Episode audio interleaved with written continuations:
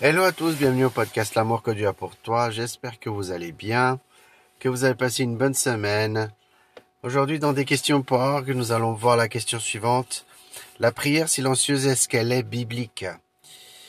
Mais j'aimerais tout d'abord qu'on puisse euh, prier pour que le Seigneur puisse nous aider à comprendre ce texte. Seigneur Jésus, je te remercie pour ce podcast, pour tous les auditeurs, Seigneur. Je te remercie pour être qui tu es. Merci parce que c'est ton podcast. Seigneur, pas le mien. Et Seigneur, je te rends grâce et je te remercie pour toutes choses, Seigneur. Même si nous ne sommes pas dignes, nous ne méritons rien, Seigneur. Mais je te rends grâce et je te remercie pour toutes choses. Et que tu puisses nous aider à comprendre si la prière silencieuse, elle est biblique ou pas. Dans le nom de Jésus-Christ. Touche dans nos cœurs, Seigneur. Touche-nous dans nos cœurs. Et que nous soyons réceptifs dans le nom de Jésus. Amen. La prière silencieuse, qu'elle est biblique? La Bible ne mentionne pas directement la prière silencieuse, mais cela ne veut pas pour autant dire qu'elle sera moins valide que la prière à voix haute. Dieu entend nos pensées aussi bien que nos paroles. Psaume au chapitre 139 au verset 23, Jérémie au chapitre 12 au verset 3. Jésus connaît les mauvaises pensées des pharisiens. Matthieu chapitre 12 au verset 24 à 26 et Luc au chapitre 11 au verset 7. Rien de ce que nous faisons, disons ou pensons n'est caché de Dieu, qui n'a pas besoin d'entendre nos paroles pour connaître nos pensées. Il a accès à toutes les prières qui lui sont adressées à voix haute ou non. Par contre, la Bible mentionne la, prière privée. Matthieu chapitre 6 au verset 6. Quelle différence y aura-t-il entre prier à voix haute et silencieusement, puisque nous sommes seuls? Il y a des circonstances euh, dans lesquelles seule la prière silencieuse est appropriée. Par exemple, pour prier pour quelque chose qui est entre Dieu et vous. Pour quelqu'un qui est présent. Il n'y a rien de mal à prier en silence tant que nous ne le faisons pas parce que nous sommes gênés qu'on nous voit en train de prier. Le verset qui montre le mieux la validité de la prière silencieuse est certainement le premier Thessaloniciens chapitre 5 au verset 17. Priez sans cesse. Il est évident que nous ne pouvons pas sans cesse prier à voix haute. Ce verset nous appelle plutôt à demeurer sans cesse, sans cesse conscient de Dieu, pour pouvoir lui amener toute pensée captive. 2 Corinthiens chapitre 10 au verset 5. Et porter toute situation, projet, crainte ou préoccupation devant son trône. Cela implique des prières à voix haute, murmures, crier, chanter ou silencieuses, lui exprimant notre louange, nos requêtes, nos supplications et notre reconnaissance. Donc je pense que ça, a bien expliqué. Hein. On peut on peut prier en silence de manière appropriée.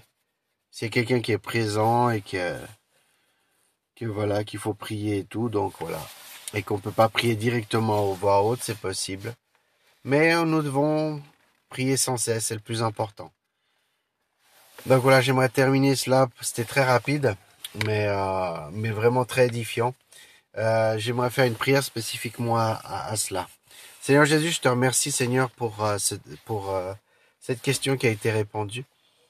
Seigneur, fais que nous puissions prier en tout temps, penser, euh, que nous puissions, même si nous avons une vie bien occupée, Seigneur, que nous puissions toujours prier à toi, de, pas seulement juste pour demander, mais te remercier pour être qui tu es, pour euh, te rendre gloire et honneur, Seigneur, et pour toutes choses. Et je te remercie, Seigneur, pour tout ce que tu fais pour la vie de mes auditeurs, pour tout ce que tu fais pour ma vie aussi. Et je te rends grâce, Seigneur, pour tout, pour tout ce que tu apportes. Et, et voilà, donc c'est, qu'on fasse en silence, en murmure, en voix haute, en chantant ou en silence.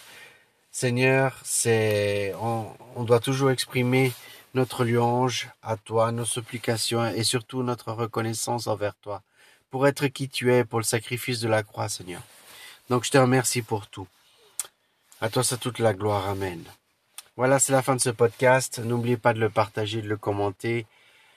Transmettez-le à ceux qui ne connaissent pas le Seigneur. Je vous remercie pour tous ceux qui ont partagé du contenu euh, dans vos réseaux sociaux. Transmettez partout où vous pouvez. Parce que sans, sans votre aide, je peux pas atteindre des gens. Que je peux pas personnellement atteindre des gens. Donc euh, voilà, c'était juste pour vous dire cela. Je vous remercie pour tout et que Dieu vous bénisse et n'oublie pas l'amour que Dieu a pour toi. Et euh, je pense faire, pour terminer, un mot de la fin, de faire un, une, une, euh, une information euh, au niveau de au niveau du pentecôtisme. Vous savez que moi je suis de dénomination euh, pentecôtiste, hein, donc voilà classique. moi je suis totalement contre la théologie de la prospérité qui veut essayer de qu'ils utilisent des versets bibliques pour vous extorquer pour pouvoir ou dans leurs intérêts faire ce qu'ils aimeraient faire. Donc c'est des choses purement humaines et moi je suis totalement contre. Mais je vais essayer de faire un podcast spécialement pour ça, pour que, pour pouvoir, peut-être je le fais déjà après ce podcast, on verra. Mais euh, voilà, donc euh, je, je, tiens vraiment à expliquer quels sont mes, mes points de vue euh, doctrinaires, théologiques.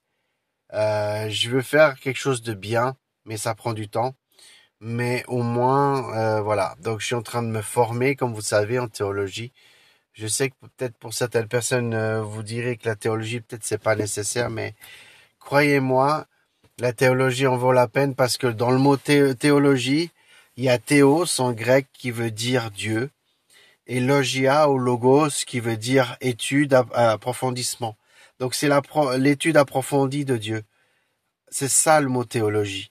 Donc euh, voilà, je voulais, c'était pas prévu que je dise ça, mais mais au moins vous le vous, vous le sachiez que la théologie, il faut pas en avoir peur, il faut pas en avoir crainte. C'est vrai que moi, moi-même, j'avais des doutes respectant la théologie, et euh, je me dis mais bon, ça me sert à rien, le Seigneur me révèle, j'ai la Bible, ça me suffit, et croyez-moi, vous apprenez tellement de choses dans la théologie mais après, il faut que les cours qui sont donnés dans la théologie, ils soient euh, vraiment de cinq doctrines, qui ne soient pas, euh, ça, ça, ne soit pas enseigné de n'importe quelle manière, n'importe comment. Et malheureusement, il y a certains cours qui, qui sont proposés, qui sont euh, peut-être dans des points doctrinaires, voilà, pas bons et tout. Mais bon, voilà, ça, ça ferait un, un podcast en plus, mais mais voilà, mais moi, sachez, enfin de mon côté, sachez que moi j'ai fait plusieurs cours. Et là actuellement je suis dans un cours où vraiment le, le pasteur qui a créé euh, cet enseignement avec son épouse et euh, d'autres personnes sont des gens conservateurs, sont des gens de, de vraiment quand ils vont parler de théologie libérale, euh, ils vont vous dire clairement ça c'est de la théologie libérale et c'est pour qu'on puisse discerner donc en tant qu'élève, en tant qu'élève de théologie, bah voilà, j'apprends, j'apprends ce que c'est la théologie de la prospérité et euh, ça fait partie de mes cours.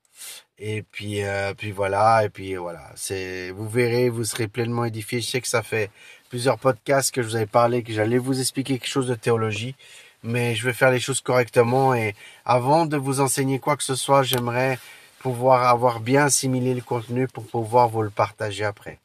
Vous savez, partager un podcast est super facile à faire. Hein. Euh, partager du contenu est quelque chose qui est très rapide à faire. Je, je pose, je publie, c'est rapide. Mais ce qui prend beaucoup de temps, c'est le contenu et surtout la qualité du contenu.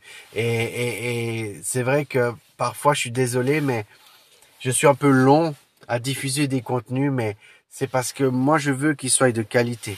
Et, comme je vous avais parlé dans les précédents podcasts, il y a des fois où j'ai dû le refaire plusieurs fois parce qu'il manquait des choses importantes ou parce que le Seigneur m'a corrigé clairement, il m'a dit refais le podcast et voilà.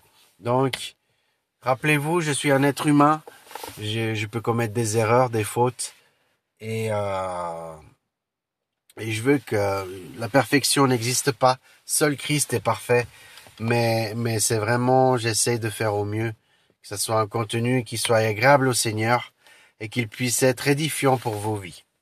Ok? Donc c'est ça ma vision, mon but à travers que à travers ce podcast. Mais on en parlera dans un prochain podcast. N'oublie pas l'amour que j'ai pour toi. À bientôt pour un prochain épisode.